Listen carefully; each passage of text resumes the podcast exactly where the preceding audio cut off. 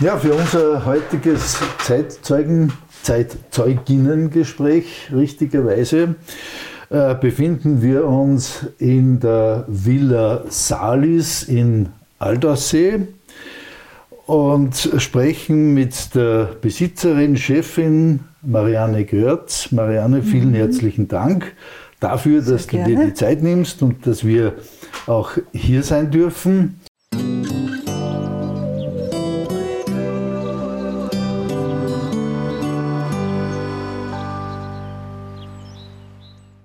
Beginnen wir vielleicht gleich damit, äh, ein bisschen darüber zu reden, was die Villa Salis eigentlich ist.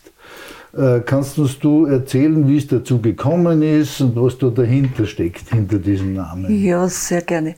Das ist ein sehr historisches Haus, eines der ältesten Häuser von Aldaussee, das älteste steinerne Haus von Aldaussee in den Urbanen so genannt und es war immer Zeichen eines gewissen Wohlstandes.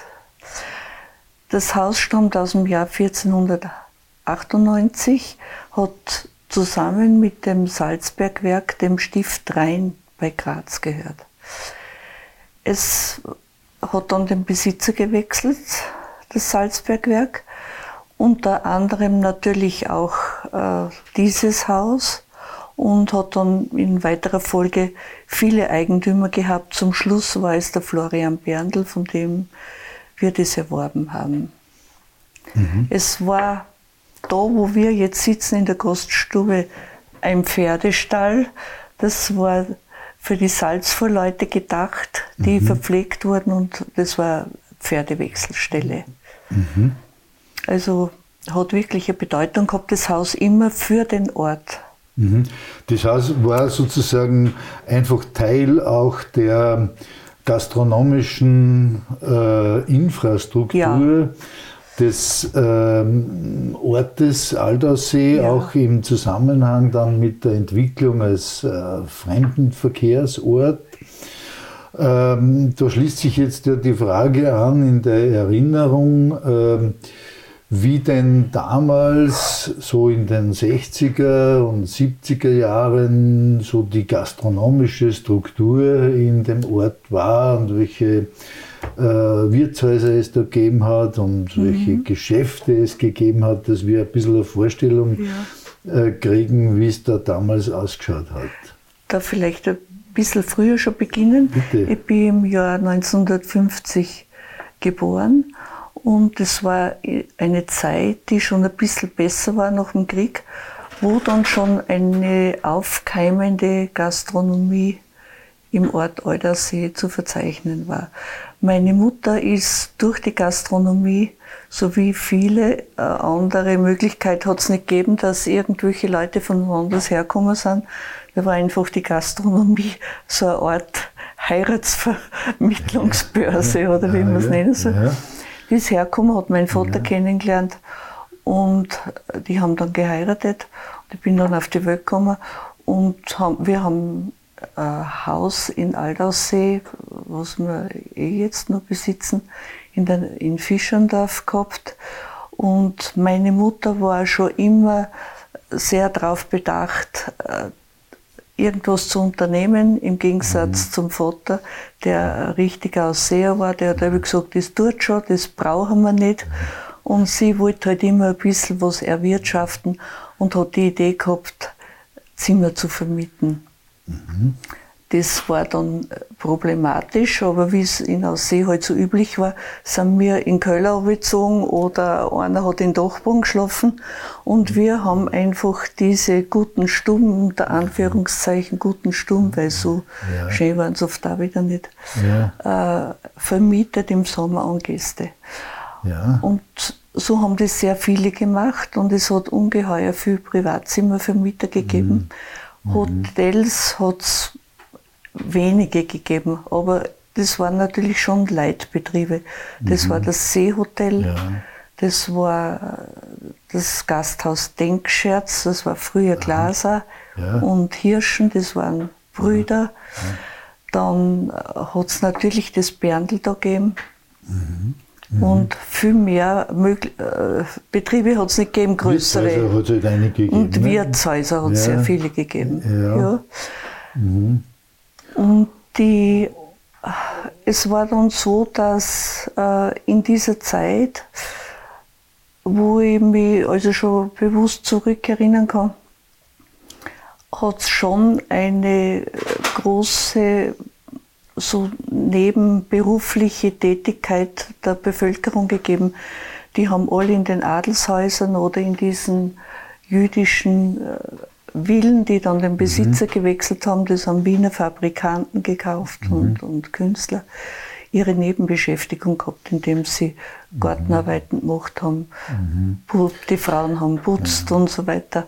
Und ja. das hat aber einen großen Einfluss auf die Bevölkerung gehabt. Die haben gelernt, wie eine Lebensart haben sie gelernt. Die haben gesehen, wie wohnen die, wie benehmen sich die. Mhm. Und das hat immer abgefärbt. Und ich fühlte mir ein, die Alderseer Bevölkerung war dadurch immer offener, mhm. vielleicht wie andere in der ähm, Region. Es ist ja, also Aldersee ist ja auch geprägt durch den Salzberg und ja. Äh, die entsprechenden Strukturen, die damit verbunden sind. Und auf der anderen Seite jetzt äh, der Fremdenverkehr als ein Faktor. Wie geht das zusammen? So quasi äh, der Fremdenverkehr einerseits und äh, die Bergbaukultur ja. andererseits. Hat sich das vertragen miteinander oder sind das zwei verschiedene Bereiche, die so nebeneinander gelaufen sind? Es sind zwei verschiedene Bereiche, die nebeneinander gelaufen mhm. sind. Mhm.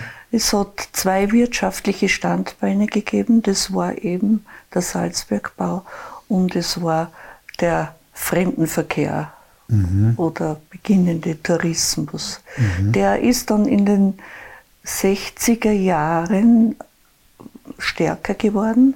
Mhm. Da hat es dann Reiseunternehmen gegeben, in Berlin zum Beispiel, eben ist nur in Erinnerung die Berolina und die Toropa, mhm. die haben busweise die Leute hergebracht und haben sie in einer Woche wieder geholt. Das mhm. heißt, die waren da in einer Woche ja. und das hat für eine lange Belegung gesorgt ja. und das hat aber auch zu einer engen Bindung zu den Vermietern gesorgt, weil die mhm. Bindung die ist größer, wenn man Wochen in einem Haus mhm. ist, wie so wie es jetzt ist, ein mhm. oder zwei Tage. Mhm. Da haben sich also Freundschaften entwickelt und, und lebenslange äh, Bekanntschaften. Also in der privaten Zimmervermietung. In der privaten in der, Zimmervermietung. Ja. Und jetzt im, im gastronomischen Bereich oder im Bereich der Hotellerie, wie man das heute nennt, da sind ja dann auch Angebote für die Gäste ähm, entwickelt worden. Ja äh, Heimatabende zum ja. Beispiel. Da hat es ja hier im Haus auch was gegeben. Ja, im, in diesem Haus, Bär, also der Name ist für das Haus immer Berndl gewesen, nach dem mhm. letzten Besitzer. Da hat man sich auch natürlich ungeheuer bemüht und ich kann mich erinnern, dass sie im Jahr 65 ungefähr äh, von den Eltern verdient wurde, dass ich im Sommer irgendwas arbeiten muss. Und da hat die Mutter geschaut, dass ich da zum Berndl herkomme und da habe ich in der Küche arbeiten müssen.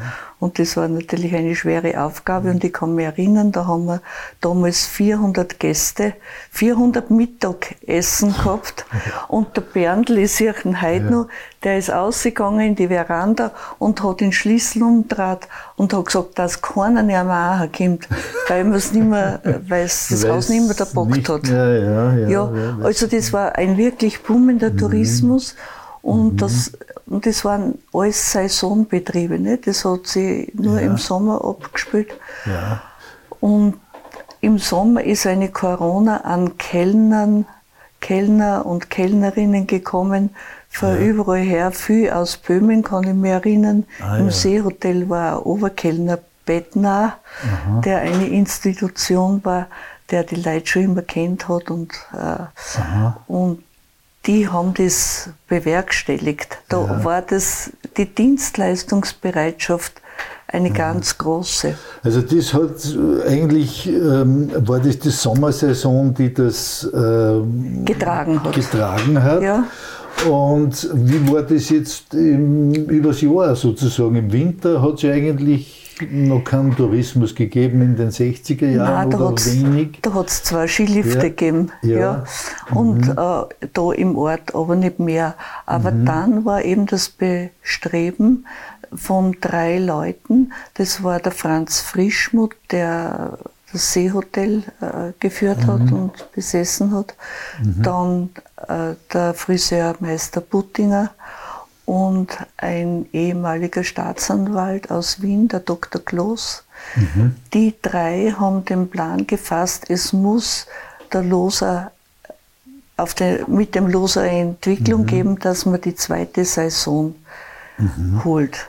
Mhm. Dass die Leute Auskommen haben das ganze Jahr und mhm. dass das ganze Jahr der Tourismus stattfinden kann. Und da ist man dann auf die Idee gekommen, eine Straße eine Straße, ja, und das war sehr schwierig. Mhm. Da hat es also ungeheure Widerstände gegeben. Das, was jetzt wieder gegen die Gondelbahn gibt, war das damals gegen die Straße. Mhm. Die haben ungeheuer viel mitgemacht. Mhm. Der Herr Buttinger ist sogar auf der Straße angespuckt worden. Zu ihm sind sie nicht mehr im Frisiersalon gekommen ja. und so weiter. Aber er hat das für all das durchgestanden. Was waren damals eigentlich die Argumente dagegen? Also das war ja eine Zeit, wo überall gebaut worden ist ja. und ähm, was war das, was man dagegen Einfach, dass der Loser so bleibt, wie er ist. Ja? Das mhm. war das Argument. Und es hat sich kein Mensch vorstellen können, zu dieser Zeit, dass da eine Straßen aufgeht. Mhm. Das ist ja halt ganz anders. Die Vorstellungskraft war gar nicht da. Mhm. Und die am meisten äh, dagegen opponiert haben, das waren dann die ersten, die aufgefahren sind über die Straßen, mhm. haben gesagt, das ist ja doofisch. Ja, ja, ja, ja. ja, ich habe das damals so hautnah miterlebt. Ich war, äh, ich habe Bürokaufmann äh, gelernt und da waren wenige da, die Maschinenschreiben können haben und die so einen Beruf gehabt haben. Und da haben mich die Herren gefragt, ob ich nicht so lieb war und er Briefe schreibt. Mhm. Weil es war ja kein Bürowesen da und so weiter. Mhm. Und da bin ich zum Dr. Kloss in die Küche gegangen und da hat er alles ausgeräumt, seine, am Tisch ist alles gelegen und, und da hat er mal diktiert. Und, ja. ja.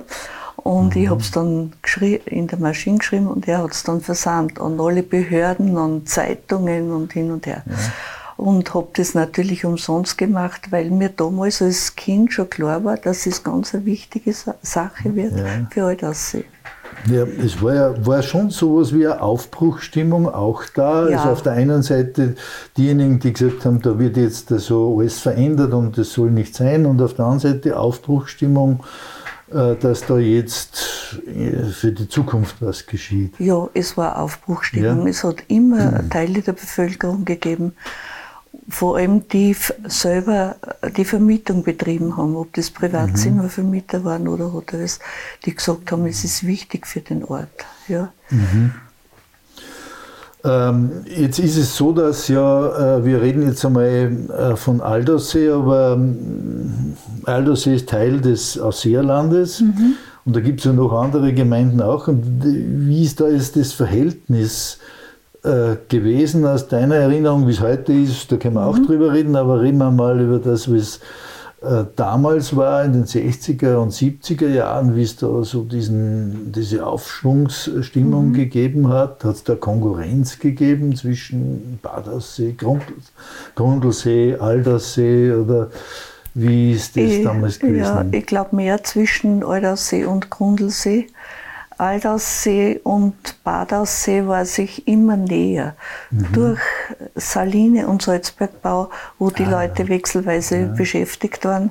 Ja. Und Grundlsee war ein bisschen abgeschieden. Die haben natürlich auch Bergbau, ja. einen Bergbaubetrieb gehabt, aber waren isolierter. Den Gipsabbau, ja, Gips, da, ja, ja. Die Grundlseer Gips. Ja, ja, ja, ja.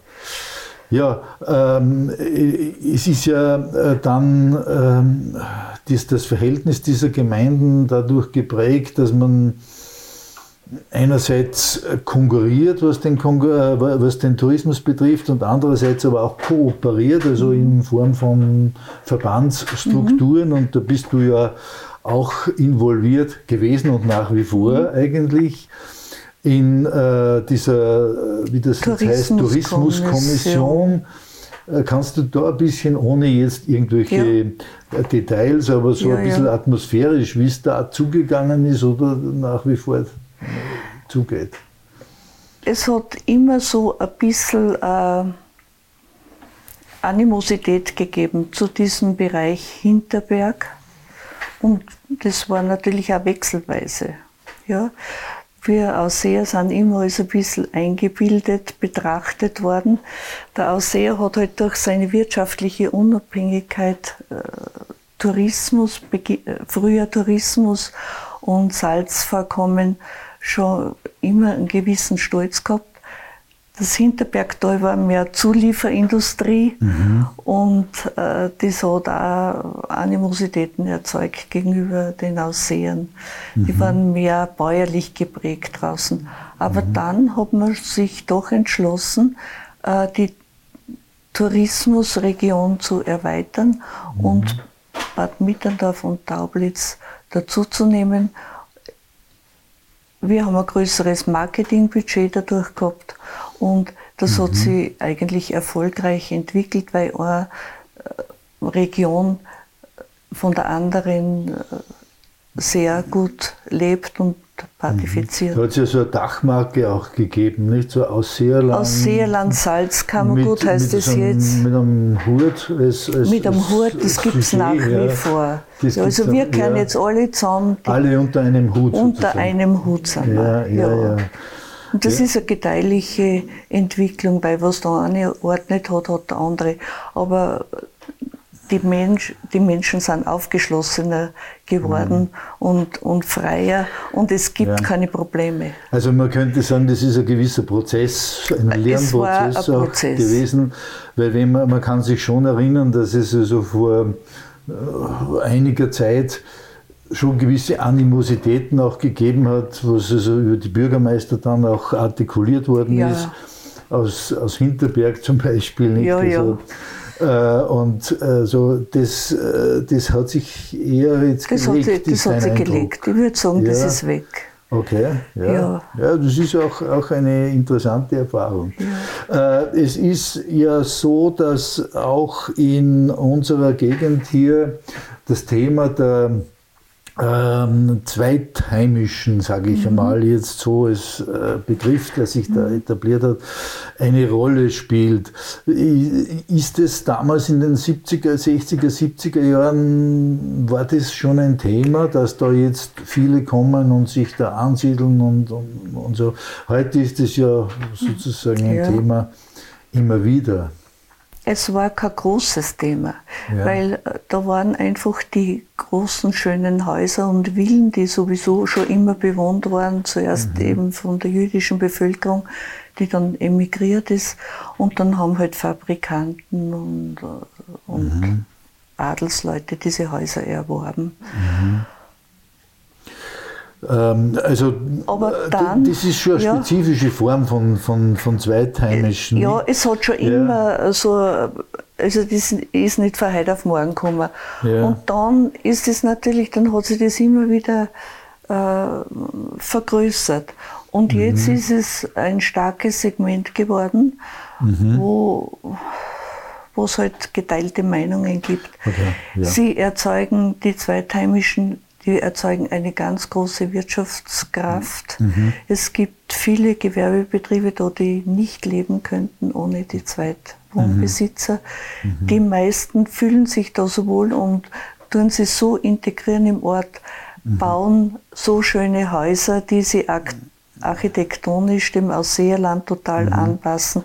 Mhm. Also sie, sie wollen, wir haben eine Schicht von Zweitwohnbesitzer, die aus, die eigentlich als Ausseher gelten wollen, die in der Lederhosen ja. umgehen und im mhm. Dirndlgewand mhm. und es stört nicht. Mhm. Aber es gibt natürlich auch so Tendenzen jetzt, die hinterfragungswürdig sind, wo gewisse Leute, die nicht so im Wirtschaftsleben stehen und das Verständnis mhm. nicht so haben dafür, mhm. gegen wirklich nachhaltige Projekte, die sie jetzt im Ort entwickelt haben und die sie nur entwickeln sollen, mhm. sind weil sie glauben, man kann das aus, man müsste jetzt diese schöne Aldersee unter einen Glassturz. Die berühmte Käseglocke, ne? Äh, ja, ja, stellen und ja. Äh, das geht nicht. Wir sind kein ja. Freilichtmuseum. Ja. Wir müssen uns wirtschaftlich weiterentwickeln. Ja. Wir haben Kinder da und, und das ist mein, äh, mhm. also die größte Sorge, dass die da keinen Arbeitsplatz haben. Mhm. Darum muss man schauen, dass Betriebe mhm. herkommen, die das ganze Jahr Arbeitsplätze schaffen. Mhm. Sonst gehen uns die Jungen verloren, mhm. die gehen in die Städte, kommen nicht mehr, haben dann keine Zeit mehr, dass sie sich kümmern um die, um die Häuser daheim, dann wird, wird alles verkauft und wir sterben aus. Also das ist auch ähm, eine äh, Diskussion, die eigentlich, äh, die damals schon begonnen hat und die heute so nach wie vor ja. natürlich äh, gegeben ist. Äh, auf der ähm, anderen Seite gibt es ja sozusagen sowas wie eine äh, autochtone Volkskultur hier, also die vor allem von Vereinen getragen mhm. wird. Äh, die Vereinsstruktur äh, ist ja auch etwas, was prägend ist mhm. für den Ort oder ja. für die ganze Region. Und da spielen die Feuerwehren eine ganz große ja, Rolle, ganz zum Beispiel. Rolle. Ja. Äh, welche Vereine gibt es da, ähm, die, die auch in Erinnerung sind, so als wichtiger Faktor der also, Entwicklung? Ja, der Verein, der Fremdenverkehrsverein, der, mhm. wo ich da also schon längere Zeit Opfer bin. Und mhm. die Feuerwehr ist natürlich ganz was Tragendes. Und dann gibt es äh, die Eisschützen ja. Äh, zum Beispiel und so weiter. Ja. Und jetzt gibt es so wahnsinnig viele Vereine, aber ja. die bewirken so ungeheuer viel und die sind für den Zusammenhalt des Ortes so wichtig. Und man merkt, wenn es irgendeinem Menschen da nicht gut geht oder er braucht Hilfe, da kommen die Leute von selber und helfen zusammen. Und das ist eigentlich die Kraft des Ortes. Ja. Ist das was, was ähm, äh, sozusagen immer so war, früher also auch, ja. oder waren früher mehr Vereine wie jetzt? Äh, Nein. Ist das Nein. eigentlich immer? Das ist immer, immer, immer gleich. So. Und auch über die Generationen hinweg. Ja. Dass da jetzt nicht irgendwie ein Nachwuchsproblem Nein, besteht. überhaupt nicht. Ja. Ich, ich glaube eher, ja. es ist eher das Gegenteil. Okay. Es ist bei den Vereinen halt auch so, wie es früher schon war, dass ein paar mehr arbeiten mhm. und ein paar weniger arbeiten, aber sie fühlen sich dazugehörig und mhm. das ist wichtig. Ein Bereich, der ja hier gerade in aller sehr große Rolle spielt, ist der kulturelle Bereich, vor allem also die Literaturlandschaft, ja. die Kulturlandschaft. All das sehe hier wird ja, ist ja sehr viel geschehen und wird auch sehr viel angeboten. Ähm, da ist ein Name zu nennen, glaube ich, ähm, äh, der so in diese Zeit der 70er Jahre, 60er, 70er Jahre und Anfang der 80er Jahre doch eine wesentliche Rolle gespielt hat, der Alois Meyerhuber. Ja. Gibt ja auch hier einen Alois Meyerhuber Weg. Den hast du ja sicher sehr gut mhm. gekannt. Kannst du über den ein bisschen was erzählen, welche Rolle der gespielt hat? Der Alois Meyerhuber war Polizist am Gendarmerieposten glaube ich, zuerst Aldaussee, wie es ihn ja. gegeben hat, dann Badaussee und ist aus Oberösterreich hergekommen äh, ins Ausseeland und hat sich immer so stark bemüht, äh, eine Sammlung äh, von äh, Informationen über die Literaten, über die, insgesamt über die Künstler, ob es mhm. Literaten, Maler waren oder Komponisten anzulegen und hat war Begründer des Heimatmuseums. Mhm. Da waren natürlich viele andere auch dabei. Mhm. Zum Beispiel der Dr. Hildbrand mhm. war einer derjenigen, die sich da sehr bemüht haben, der Hans Lienordner. Und die haben dann beim äh, Salzbergwerk oben im ja. oberen Stock eine Art Heimatmuseum errichtet. Hat das damals Heimatmuseum geheißen? Ja, hat Heimatmuseum. Weil jetzt heißt es ja Literaturmuseum. Ja, hat Heimatmuseum okay. geheißen. Ja. Und dann musste dieses, äh, also der hat sehr, sehr große Dienste um die Erhaltung dieser ganzen kulturellen Unterlagen mhm. Erworben, der Alois Meyerhuber. Mhm. Es wurde dann das Heimatmuseum durch die Landesausstellung eigentlich evakuiert. Mhm. Ist äh, das ganze, die ganzen Ausstellungsstücke, die es da gegeben hat, die hat man dann in die Feuerwehr in Kisten und Schachteln verfrachtet und da ist es gelegen. Aha. Die Barbara Frischmuth hat sich dann äh, in einem Radiointerview äh, beschwert, äh, dass dieses Kulturgut äh, da jetzt in Kisten und Schachteln verpackt ist. Das Fahrrad des Theodor Herzl, das größte mhm. Kulturgut des Jüdischen Museums in Wien, mhm. denen haben wir das leihweise überlassen, mhm. war auch da in der Feuerwehr. Also das hätte sofort irgendwer, es war zwar verschlossen, aber es war halt kein Zustand, dass das da mhm. gelagert wird. Dann ist die Landesausstellung gekommen und die Frau Landeshauptmann hat das Interview der Barbara Frischmuth gehört und hat nächsten Tag angerufen und hat gesagt, du, es gibt von unser Geld vom Land, ich schicke einen Hofrat Marco, lass da was einfallen. Es mhm. muss irgendwo ein Museum gemacht werden. Mhm. Und ich war so äh, eigentlich desperat, weil, weil ich mir gedacht habe, ja, um Gottes Willen, wo, wo soll man das machen und wer soll das machen und hin und her. Ich habe die ganze Nacht nicht geschlafen und äh, ich war damals äh, im Gemeinderat und habe mhm. dann mit einigen Leuten gesprochen, unter anderem mit dem Helmut Kals, mit dem Dr. Helmut Kals, der mit mir im Gemeinderat war. Mhm. Und da haben wir gesagt, na, schauen wir, dass wir das zu Wege bringen und reden wir mit dem Bürgermeister Grieshofer, ob das im Haus der Gemeinde möglich wäre. Mhm. Der hat uns dann sehr unterstützt und mit Hilfe der Gemeinde konnten wir diese ganzen Exponate in den zweiten Stock geschaffen, haben da ein Literaturmuseum draus gemacht, ein mhm. kleines, mhm. feines. Mhm. Das soll jetzt neu gestaltet werden und neu inszeniert werden, weil es an der Zeit ist. Mhm. Und so war der Lebenslauf. Aber den Grundstein hat der Alois Meyerhuber gelegt. Ja, und du bist ja äh, lange Zeit äh, Obfrau und jetzt wieder, also eigentlich ja. immer Obfrau gewesen. Ja, mit einer äh, kurzen, kurzen Unterbrechung. Mit der kurzen ja. Unterbrechung.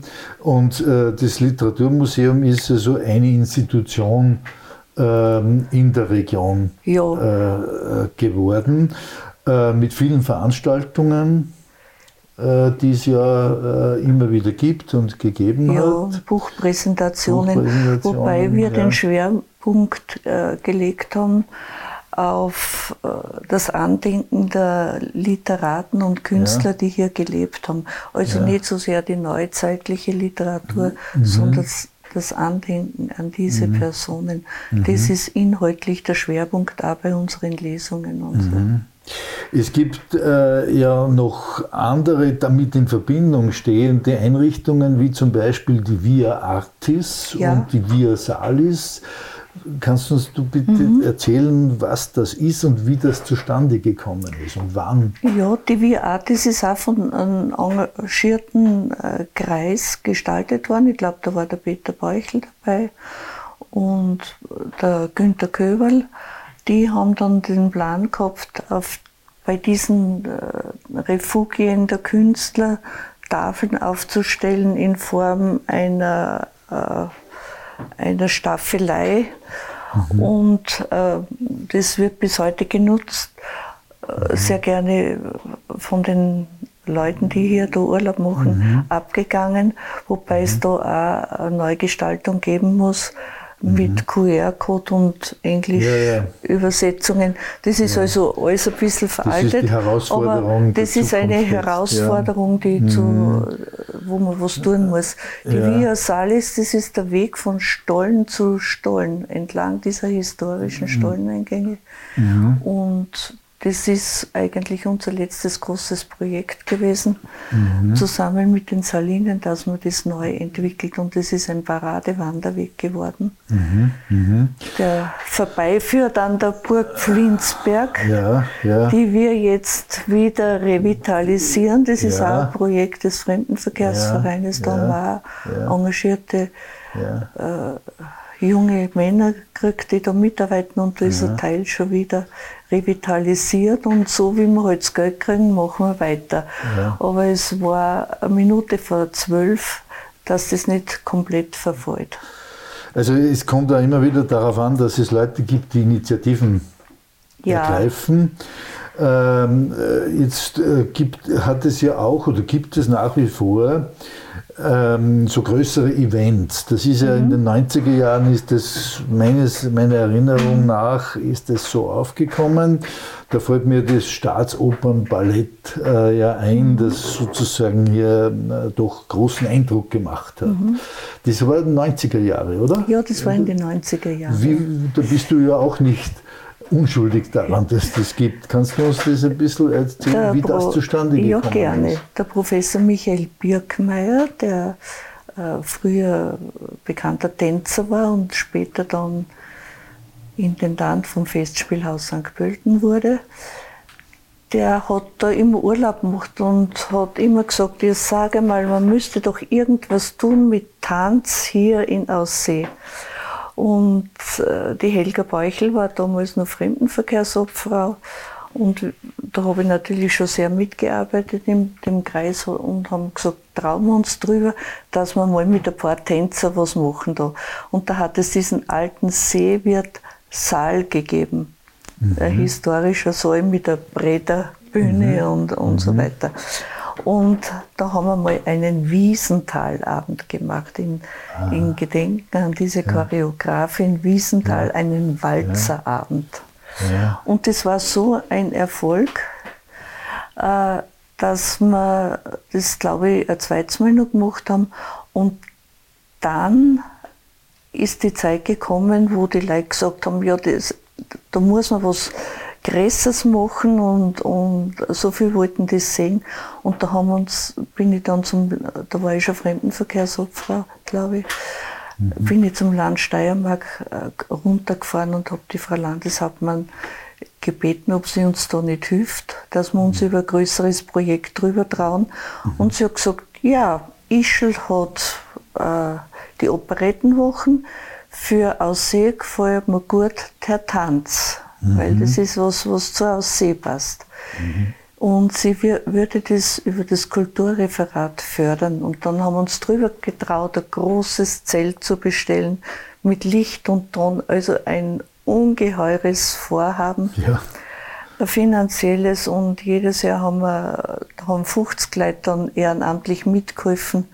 Wir haben äh, ein VIP-Zelt gemacht, also es, wir haben das ganz Wie ist das damals eigentlich, Entschuldige, dass ich da so ins Wort falle, wie, wie ist das damals in der Bevölkerung aufgenommen worden? Ja, das ist positiv aufgenommen. Schon? Ja, ja, die werden ja niemals in die, ja. in die Staatsoper kommen oder so, so einen Abend einmal zu sehen, nicht? Ja, ja. Und das war ja, das war ja ganz was Besonderes. Weil man könnte ja meinen, da gibt es auch Vorbehalte und sagen, was brauchen wir das? Nein, nicht? überhaupt das, nicht. Das nein, nicht so nein, wir haben das natürlich ja. mitten im Sommer gemacht, wo die ja. ganzen kulturell interessierten Gäste da waren, ja, aber die Einheimischen, die waren also ganz angetan. Ist das eher mitgetragen worden? Ja, sozusagen? freilich.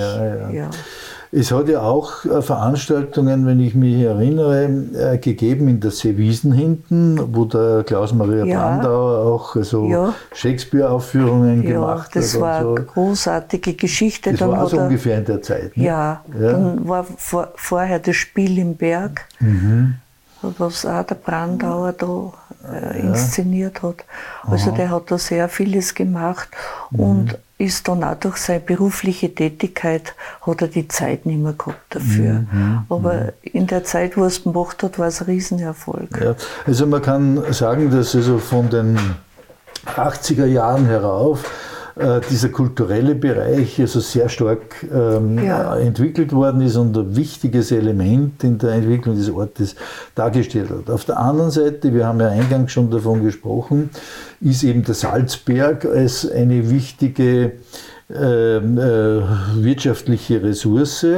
Und da hat es ja Mitte der 90er Jahre einen entscheidenden Schritt gegeben, nämlich die Pri Privatisierung des äh, Salzberges. Äh, wie ist da deine Erinnerung daran? Das war ja doch ein wesentlicher Schritt. Da kann ich mich sehr gut ja. erinnern an die Zeit. Mhm. Das war äh, die Phase einmal, wo es geheißen hat, so die Saline wird verkauft. Der mhm. Staat äh, will nicht mehr Eigentümer sein, es wird verkauft. Und da waren mhm. einige Bewerber, unter anderem die bayerische Südsalz. Und es war also abzusehen, dass die wirtschaftliche Entwicklung nicht so weitergeht. Entweder hätten sie die Konkurrenz aufgekauft mhm. oder irgendein ausländischer Konzern hätte sie erworben und der hätte sicher nicht äh, diese Nachhaltigkeit für die Region im Auge gehabt, mhm. sondern nur den wirtschaftlichen Ertrag. Und mhm. dann hat sie noch äh, einiger Zeit, wo das also schon so zur Diskussion war, äh, der Dr. Androsch dafür interessiert und, mhm. und es war eigentlich für ihn auch ein Kampf, äh, dass er das bekommen hatte. Mhm. Das ist also mit vielen ja. Dingen, die ich da gar nicht ja. erzählen will, ja. Hat man versucht, das zu hintertreiben. Und er hat das vorgezeigt, dass man aus einem äh, Bergbaubetrieb, mhm. die, der dem Staat gehört hat, eine moderne Industrie machen kann ist inzwischen also zweifellos äh, überall sichtbar. Ja dass das also auch äh, gelungen ist. Wenn man jetzt äh, nochmal zurückschaut über diese Jahrzehnte und die mh, gewerbliche Struktur, du bist ja eine Frau der Kultur und eine Frau der Wirtschaft, ja, wo sozusagen mhm. diese beiden Elemente sehr stark also ineinander gehen. Wenn man das nochmal so überblickt, äh, wie hat sich da diese gewerbliche Struktur verändert? Früher hat man ja, hat es ja viele Geschäfte gegeben. Ja. ja. es hat Fleischhauerei gegeben, es hat ähm, äh, wo man sich erinnern kann. Das ist ja nicht mehr da. Ja. Wie hat sich das verändert, wenn du das so über die Jahrzehnte be betrachtest? Es hat so viel gemischt Warenhandlungen gegeben. Es hat zwei Bäckereien gegeben. Es ist eigentlich dasselbe Problem gewesen, wie es jetzt ist. Es, gibt keine, es hat keine Nachfolger gegeben. Mhm.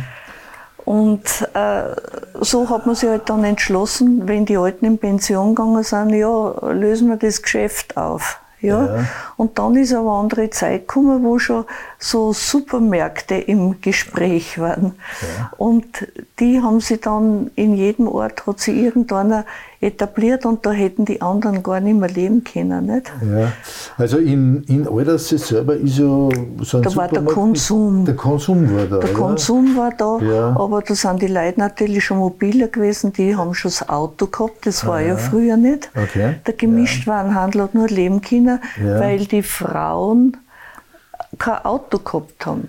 Und, und am Stammtisch haben sie gesagt, das hat sich alles aufgehört ja. wie die Frauen ein Auto gehabt haben. Alles Weil dann ja. sind sie einkaufen gefahren. Ne? Dann sind sie einmal rausgekommen. Ja, das spielt sicherlich auch eine Rolle, das dass, man eine Rolle. Jetzt, äh, dass man jetzt sozusagen das Einkaufen nicht nur äh, die Versorgung einfach ist, ja. um die Lebensgrundlagen zu haben, sondern dass man woanders hinkommt. Es ist ein bisschen ein Erlebnis. War das, äh, Spielt das auch eine Rolle. Weil du jetzt auch die Frauen angesprochen hast, ähm, du bist ja selbst ein Beispiel Beispiel äh, dafür äh, die aktive Rolle der Frauen in mhm. der Entwicklung äh, des Ortes, der Region. Kann man das, ich meine, die, die spielen eine große Rolle. Ja, groß. Kann man die irgendwie ein bisschen spezieller bezeichnen? Ist ja das schon so, dass die Frauen immer die tragenden Rollen gespielt haben. Mhm. Weil die Männer sind arbeiten gegangen, waren beim Salzberger los und die Frauen waren schon immer so, dass sie vermietet haben oder zusätzlich was gemacht haben zur Kinderbetreuung. Die haben, mhm. immer, haben immer geschaut, dass zusätzlicher Geld zu bekommen ist.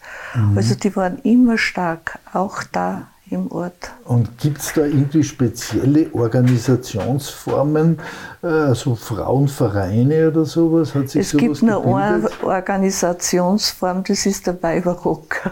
Was, was ist das? Also der Weiberrocker, ja. ja. Aber sonst gibt es keine, gibt's gibt's keine so. Verbindungen. Ja, ja, ja. Ja, nein, Oder Weiber einschießen hat es gegeben und so. Das, das war eben in der Zeit damals. Ja, ja. Aber jetzt gibt es halt so Sparvereine und, und, so Grenzchen und so weiter. Okay, okay. Es hat andere Formen gefunden. Ja. Ähm, wir müssen jetzt schon langsam schon zum Schluss kommen. Äh, man merkt, also man könnte noch viele äh, Dinge ansprechen und es sollen ja unsere Zeitzeuginnen-Gespräche auch dazu anstiften, sozusagen, mhm. dass die Zuhörerinnen und Zuhörer ähm, da selber beginnen nachzudenken, mhm. was denn früher alles so war und, und wie sich das verändert hat. Wenn wir jetzt äh, zum Schluss vielleicht noch äh, gemeinsam darüber nachdenken, wie sich das Verhältnis von Traditionalität und Modernität äh, so gestaltet hat, weil das ist gerade hier spezifisch ein Thema. Nicht? Das ist das, mhm. das Traditionelle und das Moderne. Mhm. Äh, wie, wie, wie verträgt sich das? Ich glaube, das verträgt sich da wunderbar und ja. beispielhaft in dem Ort. Ja. Durch äh, diese enge Verbindung zu Wien und zu den Landeshauptstädten, aber im Speziellen zu Wien, ja. hat man immer die Kultur der Stadt auch hier zugelassen und zum Teil angenommen. Mhm. Also es vertragt mhm. sich wunderbar. Ich sehe da überhaupt keine äh, Diskrepanzen. Also man merkt, es ist in anderen Orten vielleicht nicht so wie da. Ja, man merkt also, du bist äh, eine Person, eine Frau, die die Dinge positiv sieht. Das ähm, und das ist ja erfreulich auch für ja. die Zukunft. Ähm, in diesem Sinne, also liebe Marianne, ganz herzlichen Dank äh, für deine Bereitschaft, uns ein bisschen in die Vergangenheit, aber auch schon wieder ein bisschen in die Zukunft äh, Perspektiven zu eröffnen. Vielen herzlichen ja, Dank. Ich danke ebenfalls fürs Gespräch.